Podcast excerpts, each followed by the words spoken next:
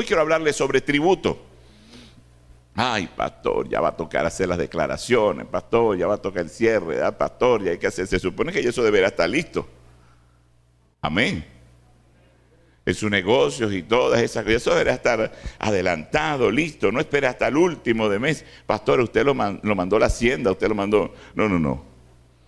Sino que lo que hoy vamos a hablar, de lo que conocemos del mundo, ¿verdad? físico o terrenal, tiene mucho que ver con el mundo espiritual y nuestras finanzas.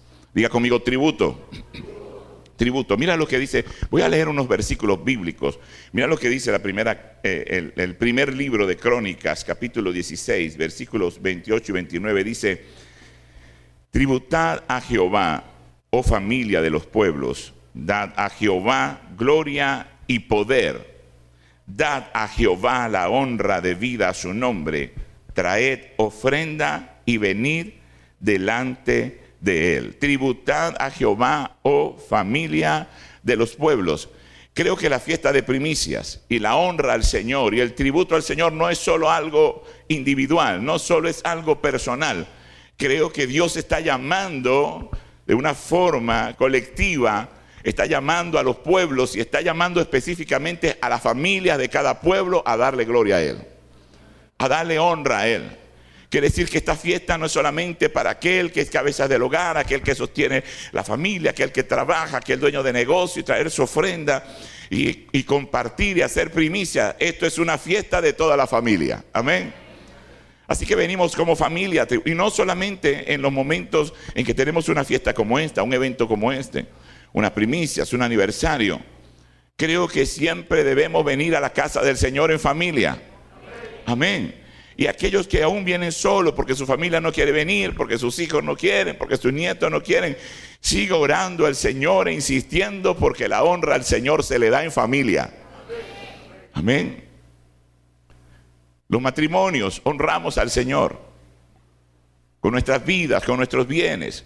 Nuestros hijos honran al Señor y esto tiene que ver con lo que decía Josué, mi casa y yo serviremos al Señor. Usted puede determinarlo, usted puede declararlo, usted puede establecerlo. No espere que sus hijos crezcan más para enseñarles a honrar, a servir al Señor, a alabar al Señor. Sino que necesitamos enseñar a nuestros hijos que Dios es digno de toda honra, de toda gloria, de poder y de nuestro tributo. Tributar, oh familia de los pueblos, al Señor. Postraos delante de Él en la hermosura de su santidad. Mira cómo lo dice el apóstol Pablo la carta a los romanos, capítulo 11, versículos 35 y 36. Dice, ¿o quién le ha dado a él primero para que se le tenga que recompensar? ¿Quién de nosotros le ha dado a Dios primero algo para que Él tenga que recompensarnos a nosotros? Creo que fue que Él, como dice la Biblia, Él nos amó primero. Amén. Tú y yo estamos aquí porque Él nos amó primero. Y por eso nosotros damos tributo a Él, honra a Él, gloria a Él, alabanza a Él. Porque Él nos amó primero. Nadie le ha dado a Dios algo primero para que Dios tenga que recompensarlo. Porque de Él, por Él y para Él son todas las cosas. A Él sea la gloria para siempre. Y cerramos con un amén allí en esa palabra. La gloria al Señor. Y decíamos que la honra al Señor no es solo en un momento, no solo es en una fiesta Creo que es con tan continuamente, porque Dios continuamente sigue siendo Dios. Él es el mismo ayer, hoy, por los siglos de los siglos. Él sigue siendo el Señor, amén, y Él sigue proveyendo a su iglesia. Entonces, esto es una cuestión de todos los días, es una cuestión de cada mañana, es una cuestión de toda la vida, de toda la vida. Este año pasado cumplimos 50 años de vida. Estamos en el, en el quinto piso, mi esposa y yo, y conversábamos y decíamos, y si Dios nos da, según lo que estipula la Biblia, que son 70 años, y Dios nos da 20 años más, vamos a servirle al Señor con todas nuestras fuerzas. Amén. Porque no, igual no vamos a poder pagar todo lo que el Señor hizo por nosotros. Y la invitación es a cada uno, no importa qué edad tenga. Pastor, yo estoy muy joven. Pastor, yo no he disfrutado de la vida. Hermano, yo que ya he envejecido un poquito, no es que estoy viejo allá, pero me he dado cuenta que la mejor forma de disfrutar de la vida es en Cristo Jesús. Aquí sí se disfruta la vida. Porque Él es la vida. Él es la vida. Inclusive algunos padres, no sé qué les pasa sabiendo todas las consecuencias que un hijo o una hija puede vivir a su temprana edad y todas las consecuencias que va a arrastrar por sus decisiones o malas decisiones hasta su vida adulta. E igual los animan a que no vive la vida, experimenta, sal, vive el mundo, conoce el mundo. No sé bajo qué justificación. Pero lo mejor que podemos hacer es traer a nuestros hijos a los pies de Cristo. Amén. Y que tengan un encuentro con el Señor. Dice el Salmo 96, 8. Dad a Jehová la gloria de vida a su nombre. Traed ofrenda y venid a sus atrios. Vengan a los patios de su templo, traigan sus ofrendas. Adórenlo como Él se merece. Quiere decir que no es solamente venir, no es solamente traer una ofrenda como creemos que debemos traerla. Y que la ofrenda y nuestra actitud al momento de darle al Señor debe ser con excelencia. Amén. Traigan sus ofrendas, dice el Salmo, adórenlo como Él se merece. ¿Cómo creen ustedes que se merece el Señor adorarle? Diga conmigo con lo mejor, con la excelencia, con lo mejor que usted puede hacer. Y quiero citar este versículo bíblico que se encuentra en Mateo 22, 21, porque en sí es el centro de nuestra prédica en esta, en esta mañana. con el permiso de ustedes, creo que ahí no se cae. Mateo 22, 21. Dice, dad pues a César lo que es y a Dios lo que es de Dios. ¿Cuántos conocían ese versículo? Seguro usted lo había escuchado, tal vez no puntualiza dónde se encuentra en la Biblia, Mateo 22, 21. Dad pues a César lo que es de César y a Dios lo que es de Dios. Y comentando con unos hermanos, mira, esto es uno de los versículos y de los momentos de Jesús predicando la palabra de Dios donde siempre buscaron o buscaron algunos de una forma de hacerle tropezar, de que la gente se enemistara con Jesús, de que el gobierno de Roma apresara a Jesús Estaban algunos incómodos por lo que Jesús hacía y lo que Jesús predicaba y querían colocarle, como se dice por allí coloquialmente, una conchita de mango o de cambur, no sé cuál rebala más. No quiero probar eso. Querían que Jesús se rebalase y cometiera una imprudencia. Hermanos, pero Él es la fuente de la sabiduría. Y cuando yo encuentro respuestas como esta de la Biblia, de Jesús, a aquellos que querían hacerle caer, yo me alegro, me gozo, es como Dios responde, como el Señor dejaba a la gente en su sitio. No era que se escabullía, no era que el Señor se escapaba, no. Él allí de frente le decía a la gente lo que era y lo que tenía que hacer. Y en ese momento Está Jesús predicando y alguien le hace la pregunta. Parece que lo mandaron o le pagaron. Está bien dar tributo al César. Usted sabe, esto es una cuestión de cultura y no es una cultura solo del venezolano no querer pagar los impuestos. No es una cuestión solo de nosotros, desde pequeños estamos enseñando y nuestros hijos escuchan eso. Ve allá, factura y no, y no pide una factura sencilla que no le pongan el impuesto. Para no tener que pagar un poco más. Y lamentablemente, y me perdonan los contadores y las personas que trabajan con esto, se sienta aludido tal vez. Yo sé que usted como cristiano hace las cosas bien. Pero mucha gente te va a buscar es para que le arregles las declaraciones y no paguen impuesto vaciando algo irreal en esos libros, vaciando algo irreal en esa declaración. Y no estoy defendiendo al gobierno. Solo quiero establecer un principio. Porque este principio o esta forma, estas leyes que vivimos en lo terrenal, repercuten también en lo espiritual. Y así como no nos gusta pagar un tributo, un impuesto, entonces tampoco le damos a Dios lo que es de Dios. Y ya viene en nuestra cultura, viene en nuestra mente, y cuidado si no en nuestro ADN como información genética, de siempre rehusarnos y rechazar pagar a un gobierno lo que hay que pagar en tributo o por algún servicio. Mira, esto es un principio muy importante que hay que aprender, pero mucho más importante es hacerlo.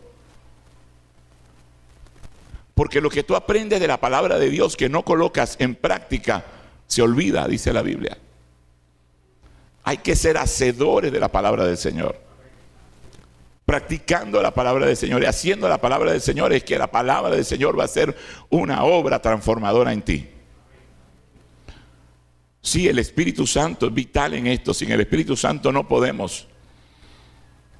Pero queremos que el Espíritu Santo transforme nuestras vidas sin vivir bajo principios de la palabra del Señor. Queremos que el Espíritu Santo sane nuestro matrimonio, pero no queremos vivir conforme a los principios que establece la palabra de Dios en el matrimonio. Queremos que el Espíritu Santo haga de una forma mágica las cosas y arregle nuestras relaciones con nuestros hijos, pero no le enseñamos a nuestros hijos los principios. Y queremos que Dios nos prospere y nos bendiga, pero no queremos vivir bajo los principios de prosperidad.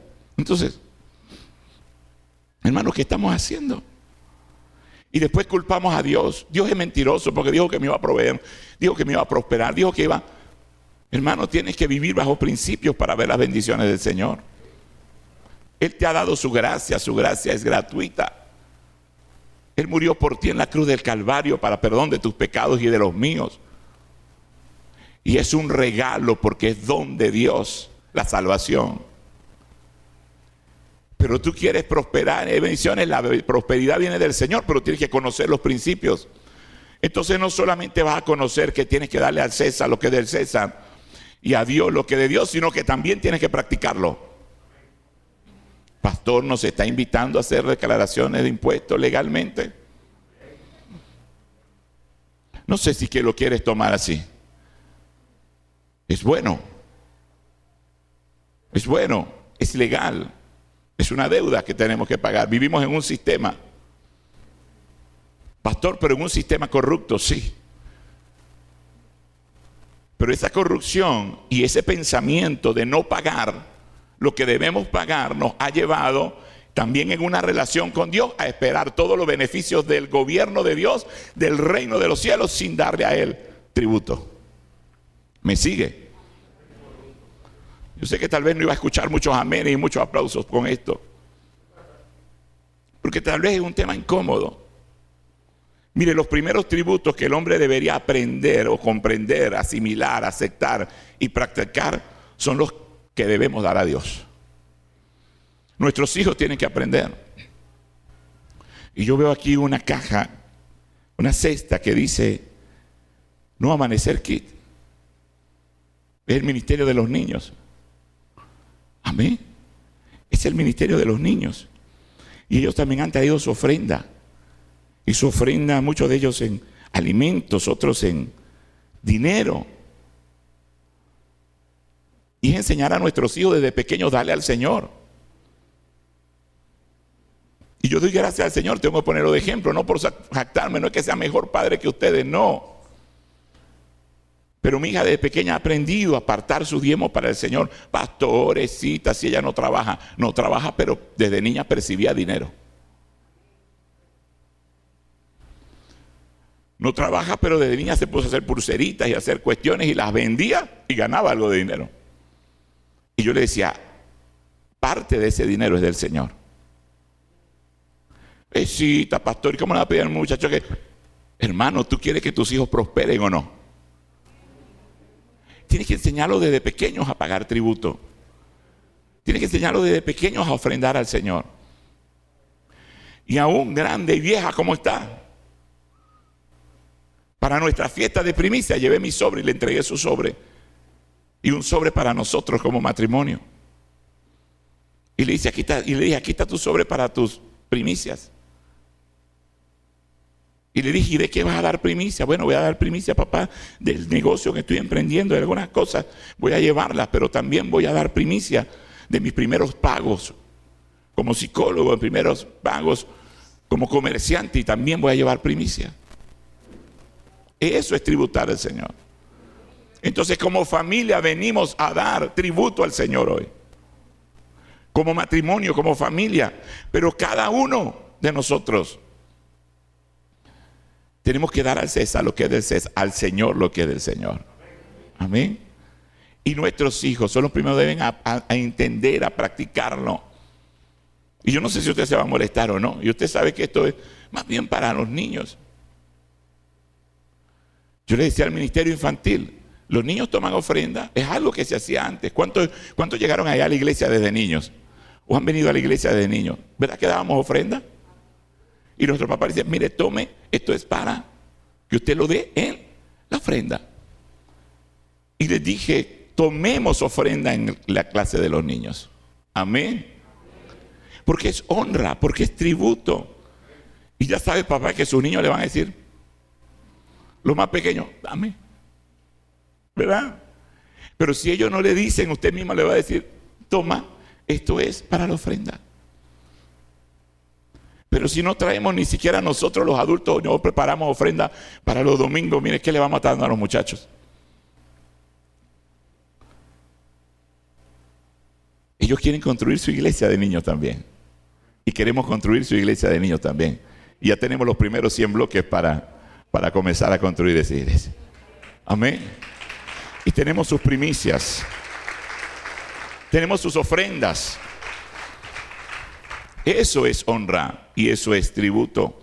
Mire, el reino de los cielos trabaja de manera ordenada como debería hacerlo todo gobierno. ¿Escuchó? El reino de los cielos trabaja de manera ordenada como debería hacerlo todo gobierno. Por favor, alguien diga amén a eso. Que así sea. Que el gobierno que tenemos acá en terrenal pueda trabajar de una forma ordenada como trabaja el reino de los cielos. Entonces los impuestos vienen a nuestras vidas, ¿verdad? No para dejarnos en la bancarrota, sino para que, por el contrario, vivamos mejor. Ese es el deber ser. Ni defiendo, ni ataco el gobierno. Esto no es un tiro para... ¿Y otro para? Como decíamos, como un dicho. No, no, no, no venimos a defender. Venimos a predicar la palabra. Y los gobiernos deberían temer al Señor. Yo no vengo a atacar ni a defender, yo vengo a orar por el gobierno. Porque lo que me dice la Biblia es que oremos por los que estén en eminencia para que vivamos quieta y reposadamente. Y desde que asumió un nuevo alcalde de esta ciudad, comencé a orar por él para que el Señor le guíe, le bendiga, lo dirija. Para que Dios ponga a su alrededor personas temerosas al Señor. Y mi esposa y yo de hace un tiempo viendo con dolor el deterioro de la sociedad, de la comunidad, de las, de las vías, de toda la infraestructura que tenemos en el municipio, empezamos a orar al Señor y dijimos, cada vez que veamos un hueco que está reparado, cada vez que veamos una pintura nueva en la ciudad, cada vez que veamos un arreglo, una iluminación, vamos a glorificar al Señor por eso. Vamos a alabar al Señor por eso. Amén.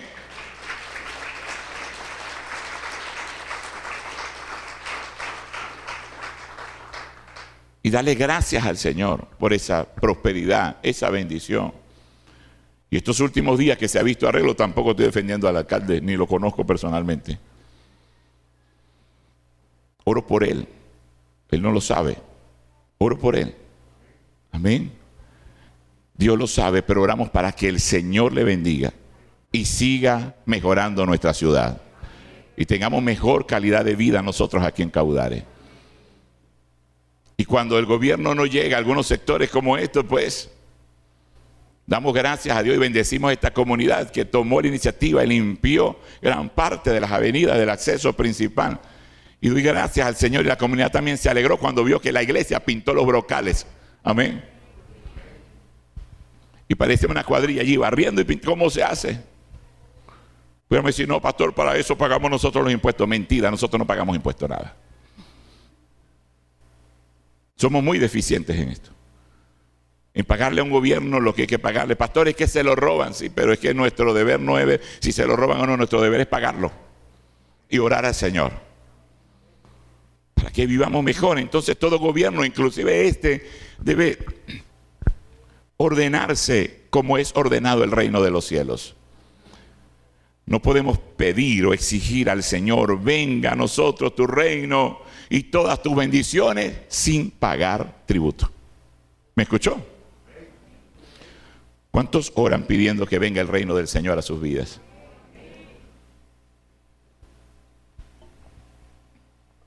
Oramos para que el, reino, el Señor nos enseñó a orar así.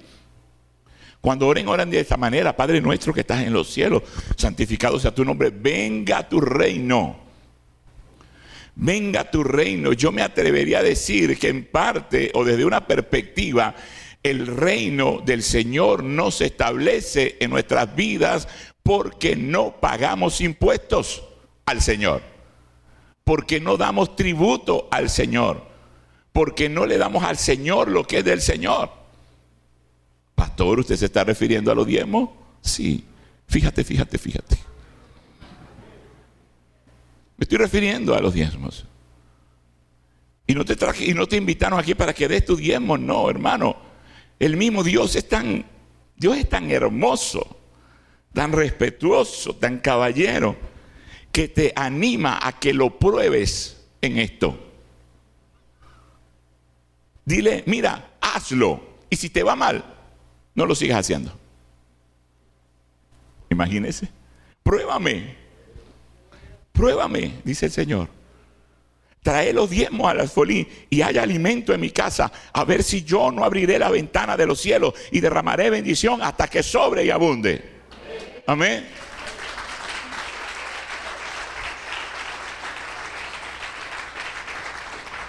Esto no es un asunto que los pastores enseñamos para beneficiarnos nosotros los pastores. Sé que existen malos testimonios con respecto a esto, a las finanzas, al manejo de las finanzas en una congregación. Sé que ha existido la corrupción aún dentro de las iglesias, pero no lo enseñamos para un lucro y un beneficio personal. Lo enseñamos para tu beneficio personal y el beneficio de tu familia y la prosperidad que Dios quiere darte. Porque no puedes solamente orar y no puedo solo enseñar, oren de esta manera, venga a nosotros tu reino, para que se establezca un reino y vivas de los beneficios de un gobierno, tienes que pagar tributo. Y no es porque Dios necesite. Porque Él es el dueño del oro y de la plata. Y no hemos tenido la cultura de pagar impuestos, muchos de nosotros, sino que tienen que obligarnos, sancionarnos, multarnos y hasta amenazarnos con ir presos o cerrar una empresa si no tenemos los libros al día. Para que podamos hacer las cosas bien. Entonces estamos pensando, no, para eso está el petróleo y cada venezolano tiene una gotica y que vendan petróleo, mejoren la refinería, vendan petróleo, vendan gasolina, exporten los crudos y de esa manera falten nuestras calles, construyan, haya más escuelas, haya más hospitales y se doten todas las instituciones. Lo mismo estamos haciendo con el Señor. No te pago el tributo, pero bendíceme porque tú tienes demasiado, Señor. ¿Me sigue? ¿A dónde vamos con todo esto? Vamos con todo esto a que el reino de los cielos se establezca y el reino de los cielos crezca y pueda seguir alcanzando vidas, matrimonios, niños, adultos, jóvenes, solteros. Pero se necesita pagar el, tributo. Jesús no dijo, no, no paguen tributo a Dios, denle al César. A ver, denme una moneda, dijo Jesús, porque él no cargaba. Y es que en la cultura hebrea no se hacían imágenes. Ni siquiera en, las monedas podías poner la cara de algo. Y no se hacía generalmente imágenes porque lo tenían como, como ley. No te harás imagen delante de mí. Y era un problema producir una moneda y tener una imagen, pero la moneda que le pasaron al Señor Jesús, que alguien dijo, ah, yo cargo aquí en el monedero, y le dio, tenía la cara de César y tal vez una inscripción que decía Hijo de Dios, el César, el Hijo, el hijo de Dios. Y dijo, ¿quién es esta cara que dice aquí? Pues del César. Pues denle al César lo que es del César. Pero denle a Dios lo que es de Dios. Esto es de Dios. Tu primicia son de Dios. Tu ofrenda es de Dios. Tu diezmo es de Dios.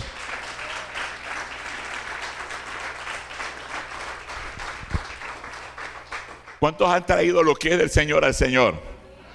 Amén. Cuando tú tomas tu diezmo, y yo sé que es un tema incómodo, pastor, y traes un invitado. Mira, tu invitado no está aquí por casualidad. Tu invitado está aquí porque Dios quiere bendecirlo. ¿Lo crees? Y no importa cuál sea la palabra, pastor, hable de matrimonio, que él tiene problemas. Pastor, hable de los hijos, como usted siempre lo hace, porque tiene problemas con sus hijos. Pastor, hable de... Pero si no te enseño a dar... ¿Sabes que la finanza crea mucha tensión en el matrimonio? Cuando la finanza va mal. ¿Cuántos lo saben? ¿Ah? Cuando no hay con qué pagar cuando te cortaban la luz, cuando te llegaba el recibo, cuando te llegaba una notificación del banco por el crédito de la casa, gracias. Cuando te llegaba algo, cuando llegaba el árabe a mundo, los árabes, y tocaba la puerta de tu casa y le decías a tu niño, no, no, dile que no estoy. Y salía, mi mamá dice que no está. Más peor. Y cuando la esposa no puede comprar lo que quiere, y no puede comprarse un mejor otro par de zapatos, y no puede combinarse la cartera, y no la vuelves a sacar a comer, y sus niños tienen necesidad, y tienes que pagar el colegio, y tienes que comprar el uniforme, y tienes que darle al niño Jesús, y tienes que llevarlo al médico, y tienes que cumplir el tratamiento, y el esposo te dice, no tengo, iría a robar un banco. Las finanzas traen mucha atención a la relación de pareja. Y aun cuando servimos al Señor se crea esa tensión, esa frustración, esa insatisfacción. Y si Dios ha traído a tu amigo hoy, te ha traído a ti hoy, es para enseñarte un principio y te dice, pruébame que te quiero bendecir. Pruébame que te quiero prosperar. Y si dice, venga a nosotros tu reino, entonces dele al Señor lo que es del Señor. Saque sus cuentas. No le dé al César lo que es del Señor. No le dé su ofrenda o lo que debería apartar de ofrenda al César, al mundo. No le dé el diezmo Pastor, el diezmo teológicamente una costumbre de los judíos. Si eso son la es la religión judía, nosotros la iglesia no. Hermano, pruébalo. Pruébalo. Pruébalo al Señor en esto. Dale al Señor. Y te aseguro que te va a alcanzar mucho más porque se va a multiplicar el 90% que te queda que el 100% cuando te agarra lo que es del Señor. Que decíamos ayer, que la honra es algo que hay que pagar. La honra es algo que hay que pagar. Y por eso el Señor dijo, ustedes me han robado. ¿Y en qué te hemos robado, Señor? En vuestro diezmo y vuestras ofrendas. No me están dando lo que es mío, dice el Señor. Y lo que no están entendiendo es que yo no lo necesito. Lo que no están entendiendo es que quien necesita dar su ofrenda y su diezmo eres tú. Es tu familia para que se cumpla un principio, una palabra y se abra la ventana de los cielos como cantábamos hace un momento. Y derramarás bendición hasta que sobre y abunde. ¿A cuánto le gusta esa parte? Pastor, pero la primera parte no me gusta, que tengo que sacar cuentas y el 10% y dárselo al Señor. Esta parte no me gusta. Pero es que si fuera fácil, no tuviera mérito. Cuando David fue a ofrecer un holocausto allí en una era, el dueño de la era le dijo, no, no, no, no, yo te la regalo, mira, te pongo los bueyes, la madera, hasta el fósforo te lo voy a dar. Y un poquito de gasolina para decir, por si acaso la madera está verde. Te voy a poner todo, mi rey, para que usted ofrezca ofrenda al Señor. Y llegó David y dijo, no daré nada al Señor que no me cueste a mí. Quiere decir que aún dar tu diezmo, si te duele, si te cuesta hacia el principio, ay Dios mío, no te puede gustar solamente la segunda parte que es que abra la ventana de los cielos, sino que tú tienes también que aprender y practicar la primera parte, que es ver que Dios te ha dado una llave que abre esa ventana de los cielos. Y son tus ofrendas, son tus primicias, son tus diezmos. Es lo que es del Señor. Y Dios te ha dado esa llave para que en fe tú abras la ventana de los cielos. Pero no voy a seguir insistiendo, creo que no estoy insistiendo, o no voy a seguir repitiéndolo. Hermanos, si usted quiere ser prosperado, no es un asunto solo de una primicia. No es un asunto de un evento, no es un asunto de la primera vez al año.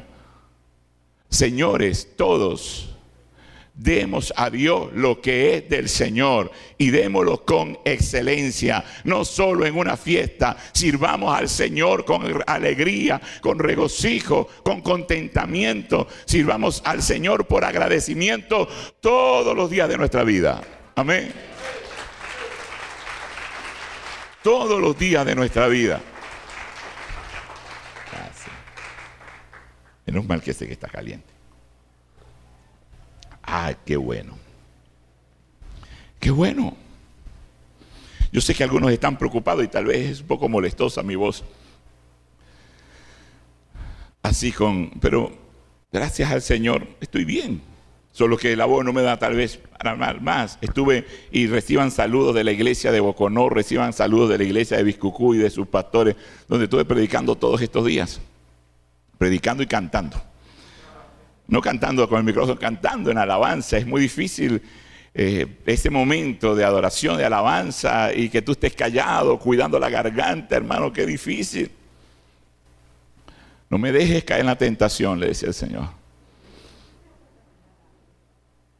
Y cantar al Señor, adorar al Señor nos hace libres. Amén, nos bendice. Debemos dar a Dios lo que es del Señor y la alabanza es del Señor. Amén. Avance del Señor. Mira, pastor, ¿cómo y por qué nosotros vamos a dar entonces tributo al Señor? ¿Cómo lo damos y por qué lo damos? Una de las ideas generales es porque le pertenece a Dios. Y usted decide si lo prueba o no.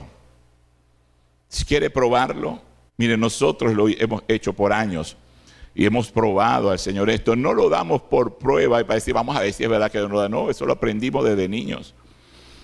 Aprendimos a darle al Señor lo que era del Señor. Aprendí desde niño a apartar de mi mesada, de lo que me daban para el colegio, para el liceo, apartar. Y qué alegría era, siendo niño, todos los domingos pedir mi sobre y depositar allí aproximadamente cinco bolívares, cinco de los viejos. De los viejos, viejos, viejos, viejos. Ajá que era un fuerte. Esa para. No te delates, papá, se te cayó la cédula. Ajá. Tu cédula está por, por un millón, como la de mi mamá. Ajá. Mi mamá era un millón ciento once mil seiscientos sesenta y tres. Siempre lo recuerdo. ¿Cómo le damos a Dios y por qué? Mire, le damos a Dios dándole la gloria. Usted y yo admitimos dándole la gloria que Él está ¿verdad? En todo nivel de bendiciones sobrenaturales. Cuando usted le da a Dios, usted está reconociendo que Él es el que puede bendecirle. Amén. Cuando usted le da a Dios, usted está reconociendo que Él es el Señor, dueño de todo. Cuando usted le da a Dios, usted dice con su acto, hey, soy un administrador de lo que Dios me permite administrar, pero todo lo que tengo le pertenece a Él. Amén. Cuando usted le da su tiempo a Dios, usted está diciendo, aún mi vida le pertenece al Señor. Cuando usted da de sus habilidades y destrezas y talento a Dios, usted está reconociendo el diseño de Dios tan especial que hizo con su vida. Y cuando usted decide servirle a Él, usted está reconociendo que el propósito de su vida está escrito en el libro del Señor.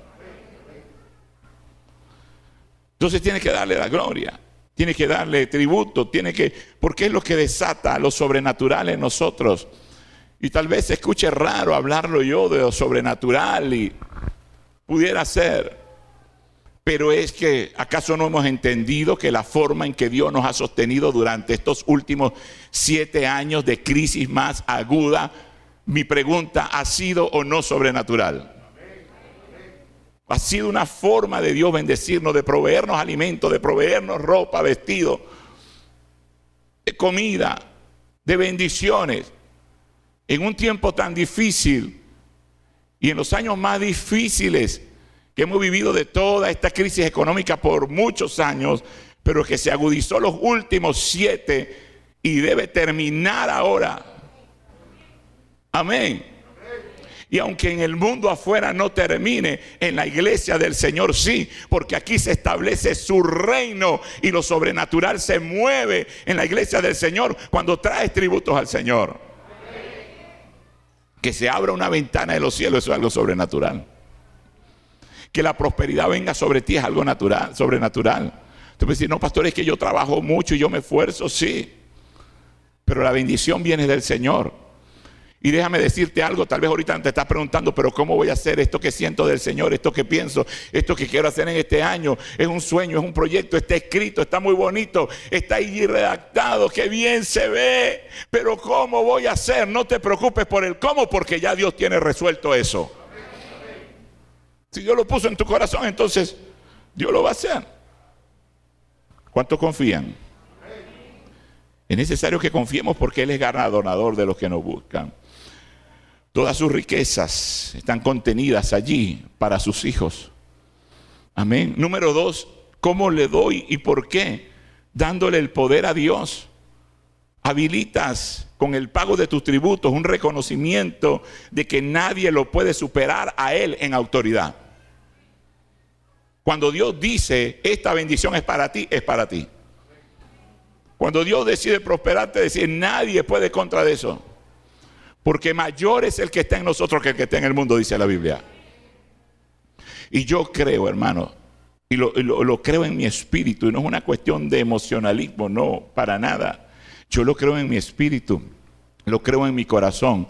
Viene un tiempo de prosperidad para esta congregación y para todas las familias que tributan a Jehová alabanza, que tributan a Jehová la honra de vida a su nombre.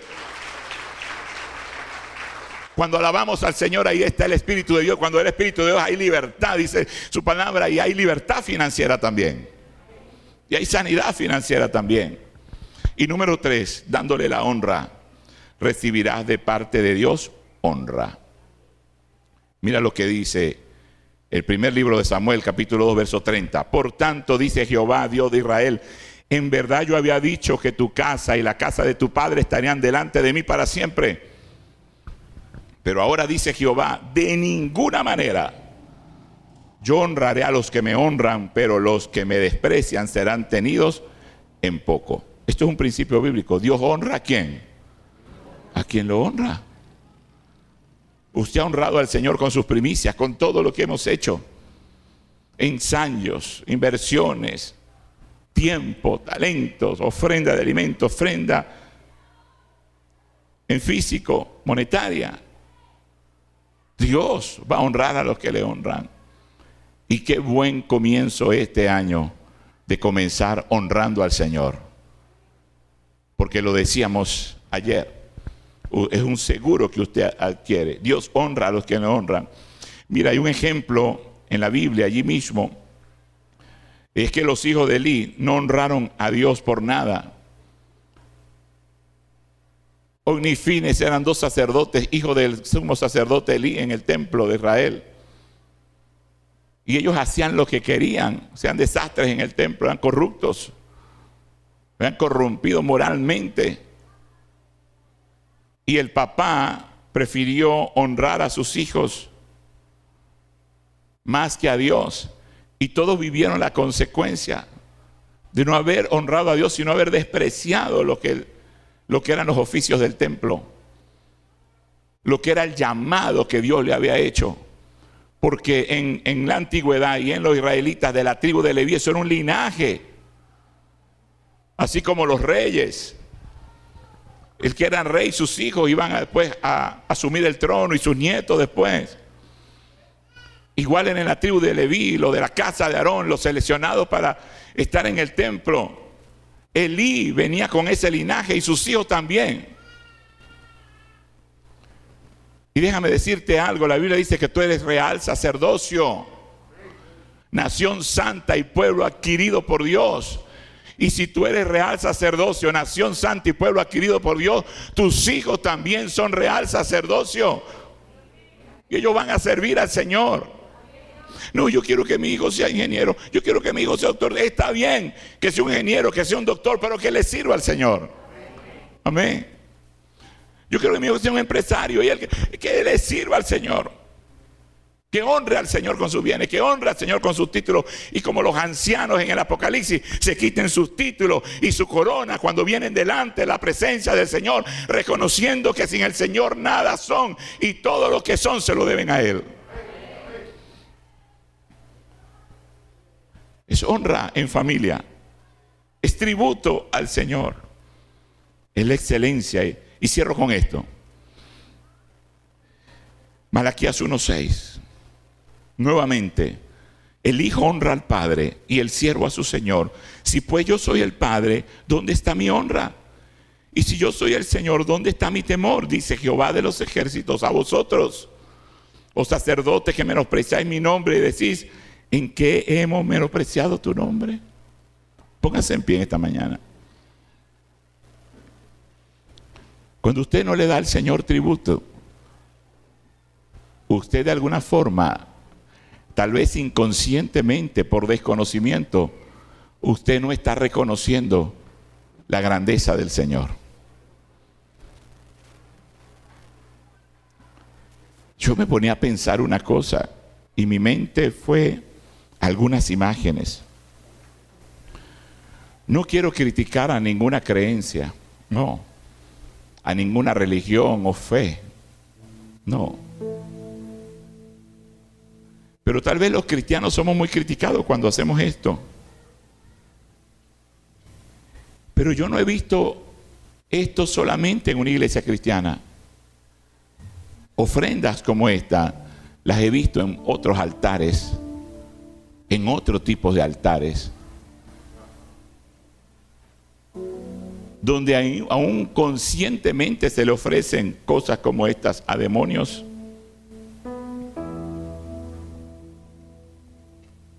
y cosas como esta, entre comillas, a otras deidades.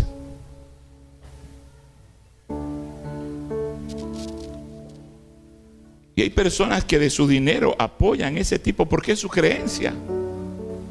Y aportan y construyen y hacen para otros dioses, otras deidades. Y a veces nos sentimos incómodos invitando a alguien, enseñando a alguien lo que nosotros hacemos para honrar al único y verdadero Dios, Rey de reyes y Señor de señores. No me avergüenzo del Evangelio porque es poder de Dios. Para salvación, dijo el apóstol Pablo. Traigo mi ofrenda, sea chiquita, sea grande, sea de mi mata, sea de mi patio, sea de lo que sea, pero lo traigo al Señor. Amén. Y no se queda ahí para que se pudra y se consuma, no. se comparte con otros, se comparte con otros que necesitan.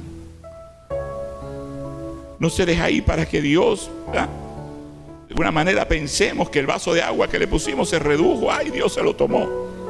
No. Hermano, esto es una llave que abre una puerta, una ventana de bendición y si tú, vienes, a tributar a Dios en familia, esa bendición es para toda tu familia, para toda tu casa. Amén. Escribí algo como esto para ustedes. Las primicias son el seguro que adquieres de las bendiciones futuras para ti y para tu familia. Cuando tú traes primicia, recuerda, es un acto de fe creyendo que el resto, la cosecha, la bendición, la protección del Señor viene sobre nuestras finanzas. Ellos lo hacían como un acto de fe, el sacerdote los tomaba y los presentaba a Dios. Una versión dice que mecían la ofrenda delante del Señor, el sacerdote. Y ellos creían no solamente que la, siembra, la cría iba a ser en abundancia de sus ganados, sino que también Dios iba a reprender al devorador Porque puedes tener una hermosa hacienda, un hermoso proyecto, te puede estar yendo muy bien. Pero en aquel tiempo, de la noche a la mañana, llegaban las langostas y acababan con todo y se comían todo un sembradío. Y te quedabas sin nada. Porque eso se comía todo, hermano. A millones de insectos comiéndose todo. Podía venir una plaga y matar todo tu ganado. Podía venir una situación como la que le ocurrió a Jodi. En un día perdió todo. Pero cuando tú traes tus primicias a Dios, es un seguro. Cuando traes tu tributo a Dios, es un seguro que nada va a dañar tu cosecha, nada va a dañar tu emprendimiento, nada va a dañar tus planes, nada va a dañar tu negocio, nada va a dañar tu ministerio, porque Dios está allí para protegerlo. Eso es nuestra fiesta de primicia. Aseguras el futuro de tus bienes. Aseguras lo que vienes. Lo que viene lo aseguras. Pero cuando diezmas, aseguras tus bienes que tienes ahora porque Él también reprende al devorador con tus diezmos. Amén.